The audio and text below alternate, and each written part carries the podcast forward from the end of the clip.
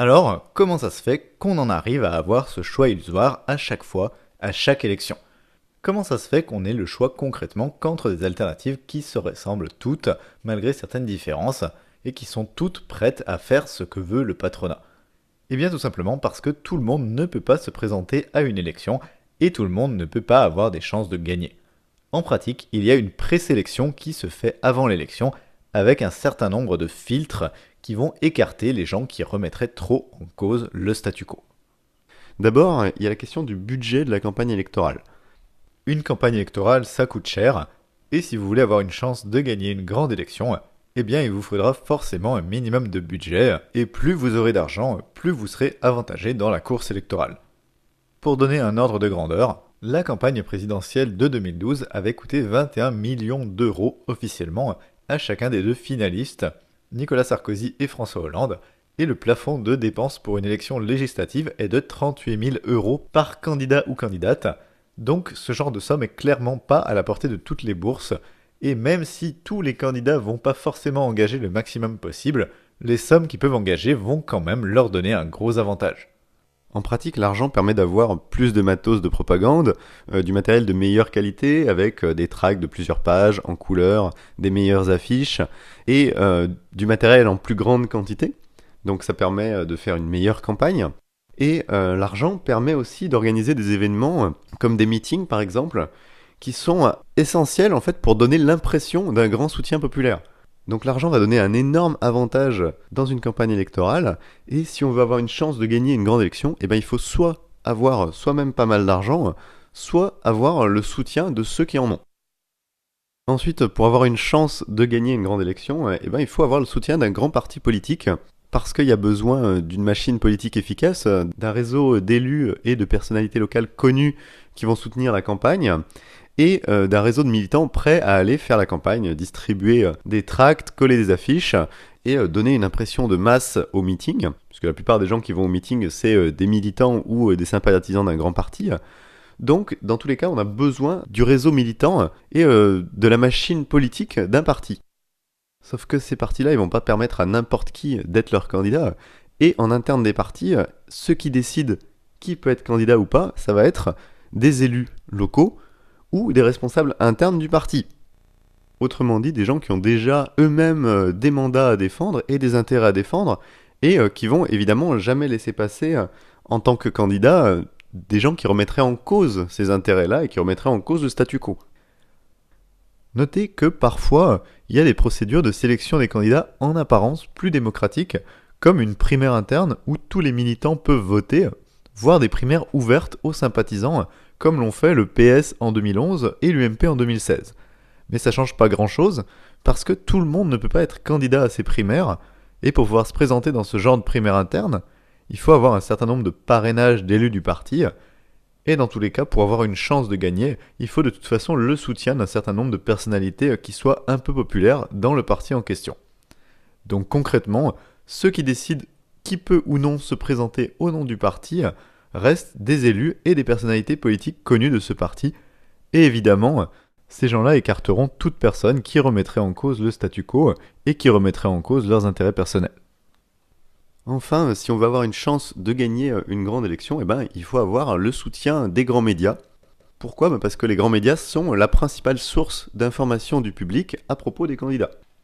Évidemment, puisque pour toute élection à grande échelle, c'est-à-dire avec des milliers euh, ou des millions de votants, eh bien, tous les électeurs et toutes les électrices ne peuvent pas connaître personnellement tous les candidats. C'est évidemment impossible. Et donc, la seule information qu'on a sur ces candidats vient des médias. Donc les médias ont une influence considérable sur l'élection. En pratique, c'est même eux qui font largement les résultats de l'élection. Et euh, selon la façon dont ils traitent euh, les différents candidats et différentes candidates, eh bien, ces candidats-là n'auront pas les mêmes chances de gagner. Évidemment, il y a la question du temps de parole, où euh, certaines personnalités politiques vont avoir beaucoup plus de temps de parole que d'autres, mais aussi des conditions de prise de parole. On peut prendre l'exemple de Philippe Poutou en 2012, lorsqu'il avait été reçu dans l'émission euh, On n'est pas couché euh, de Laurent Ruquier, où il avait été euh, malmené, voire ridiculisé tout au long de l'émission, sous prétexte principalement de son nom. Mais du coup, Philippe Poutou était devenu, à la suite de cette émission et d'autres, une sorte de candidat gag qui avait euh, concrètement plus aucune chance de faire un score honorable aux élections. Les médias peuvent aussi avantager ou désavantager une candidature selon les informations qu'ils choisissent de diffuser ou non. Ils peuvent notamment insister sur les contradictions mineures de tel candidat ou candidate pour la discréditer, ou au contraire éviter de parler des scandales qui touchent certaines personnalités politiques pour protéger ces personnalités et éviter de nuire à leur carrière. Ça a été le cas, par exemple, en novembre 2014, pour Nicolas Sarkozy, quand un certain nombre de médias ont oublié de parler du fait que des experts judiciaires venaient d'authentifier une preuve qui l'incriminait dans l'affaire Kadhafi. Enfin, la façon dont les médias parlent des différents candidats influe aussi sur l'impression que le public va en avoir, comme par exemple lors d'une analyse d'après-débat où les commentateurs vont expliquer que tel candidat a dominé le débat et était meilleur que les autres en face. Ça influe évidemment sur la perception que va avoir le public de qui a gagné ou non dans un débat. Donc les médias ont énormément d'influence sur l'élection. Le problème c'est que les grands médias qui ont une telle influence sur l'élection, eh ben, ils sont rarement neutres politiquement et ils peuvent avoir des intérêts à, défendre telle ou telle candidature. Pour les médias privés, euh, les raisons sont évidentes, puisque ces médias appartiennent globalement au patronat, hein, qui donc va défendre ses intérêts. Mais même les médias publics sont orientés dans un sens souvent pro-patronal, et pour s'en convaincre, il suffit de regarder par exemple France 2, l'une des principales chaînes de télévision publique française, eh bien, le responsable du service économie de France 2, c'est François Langlais, un mec qui passe son temps à expliquer que les priorités économiques, ça devrait être la réduction des dépenses publiques et la baisse du coût du travail pour être plus compétitif. Autrement dit, l'économiste en chef de France 2 dit qu'il faut attaquer les salaires et les conditions de travail de la masse de la population pour augmenter les bénéfices des actionnaires. Donc on voit bien que celles et ceux qui fixent les lignes éditoriales de ces chaînes, y compris des chaînes publiques, défendent bien des intérêts du patronat, et ça peut évidemment influer sur la façon dont ces médias vont traiter les différentes candidatures aux élections. Donc pour résumer, ces trois paramètres, les médias, les partis politiques et le budget de campagne, vont exclure de la compétition électorale tous les gens qui remettraient en cause le statu quo, toutes celles et tous ceux qui remettraient en cause les intérêts du patronat ou de l'élite politique déjà en place. Le résultat de ces mécanismes, c'est que les seuls qui ont une chance raisonnable d'arriver au pouvoir par l'élection sont ceux qui défendent les intérêts du patronat et de la classe politique existante.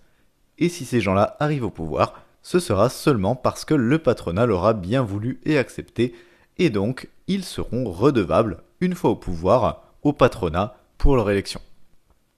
Voilà, ce sera tout pour cet épisode d'introduction. Dans l'épisode prochain, on approfondira un peu plus cette question des médias justement, et on verra dans le détail pourquoi ils sont à ce point soumis au patronat, y compris les médias publics, et à quel point ils le sont, et surtout tout ce que ça implique en général d'un point de vue politique et pour l'élection. A bientôt